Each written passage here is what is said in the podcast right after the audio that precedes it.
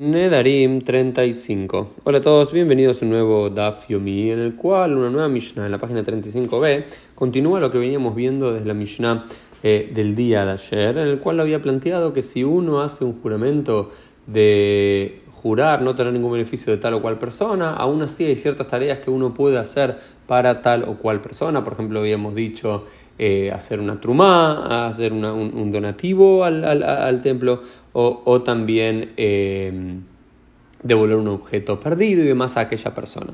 La Mishnah continúa con esta lista y nos dice, por ejemplo, también podemos hacer una trumá en nombre de esta persona o el maaser, también dar el diezmo, siempre y cuando tenga dat tenga, que la otra persona tenga el dat que uno lo va a hacer por uno. ¿Por Porque todos estos donativos y los corbanos, nos dice la quemará, a kol him dat, ¿sí? Todos los que están trayendo un sacrificio tienen que, o haciendo un donativo, tienen que hacerlo con conciencia de lo que, lo que lo están haciendo eh, y con su intención. Uno lo puede hacer en nombre de otra persona. Yo puedo llevar una truma en nombre de otra persona, llevar un donativo al templo en nombre de otra persona, llevar un sacrificio en nombre de otra persona al templo. Todo esto se puede hacer, pero siempre hacerlo con el dat, con el beneplácito y con la idea de que la otra persona sabe que lo estoy haciendo. Entonces lo mismo habla con diferentes tipos de corbanot, de sacrificios que se pueden hacer en nombre eh, de otra persona, a pesar de que uno hizo un juramento de que eh, no se va a beneficiar del otro. Estas cosas son excepciones a la regla y sí se permite hacerlo. Y eh, se puede traer hatot, beashamot, también sacrificios por el pecado o por la duda de haber realizado una transgresión.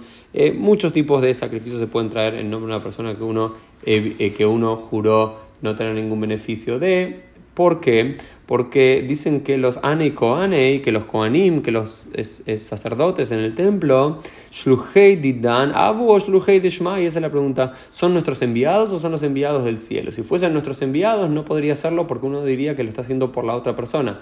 Pero en cambio, como los, eh, los sacerdotes del templo, que son quienes aceptan los sacrificios, las ofrendas, la trumá, los maaser, eh, los diezmos y los donativos, son Shluhei Shmaya, esa es la conclusión de la quemará, son enviados celestiales, hacen la tarea del cielo para la tierra y no de la tierra para el cielo, no, no son como nuestros propios enviados, por lo cual no decimos que la otra persona tiene un beneficio directamente de eh, nosotros o nosotros estamos beneficiando directamente a ellos. Y lo otro interesante que vamos a seguir viendo en los próximos días en la quemará es que también a una persona que juró no darle ningún tipo de beneficio o no beneficiarse de otra persona, uno puede un melamed midrash a la hot begadot, mikra. Uno podría enseñarle al otro, ¿sí? que uno hizo un juramento de no darle ningún beneficio, o, no tener beneficio de ellos, uno podría enseñarle a ellos midrash, ¿no? la exégesis bíblica, alajot, leyes, bagadot, relatos e interpretaciones rabínicas, pero uno no podría enseñarle mikra, uno no podría enseñarle tanaj a la otra persona. Porque esta diferencia entre poder enseñarle Midrash, la y Gadot y no Mikra, eso lo vamos a ver en los próximos días, pero uno sí podría enseñarle a sus hijos, de aquella persona que uno juramentó eh, que no se va a beneficiar de uno, a uno, a ellos sí uno podría enseñarle eh, a sus hijos y a sus hijas, también interesante que incluye también a las mujeres, el género femenino, aquí uno a ellos sí les podría enseñar Mikra. Pero bueno, más por qué es esta diferencia la vamos a ver en los próximos eh, días. La página 36 no la vamos a eh, saltear y vamos a continuar, no mañana, sino dentro de dos días, con la página 37 de nuestra Gemara. Esto fue el Dafim del día. Nos vemos días mediante en el día de mañana.